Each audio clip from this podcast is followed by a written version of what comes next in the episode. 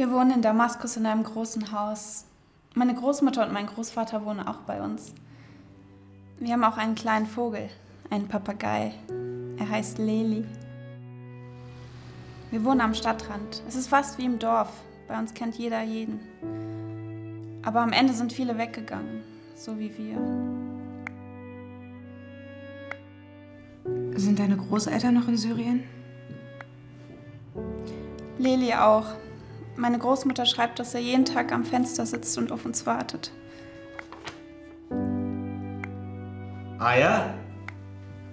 Aya? Ich finde, du sprichst schon sehr gut Deutsch, Selma. Wirklich klasse. Mama?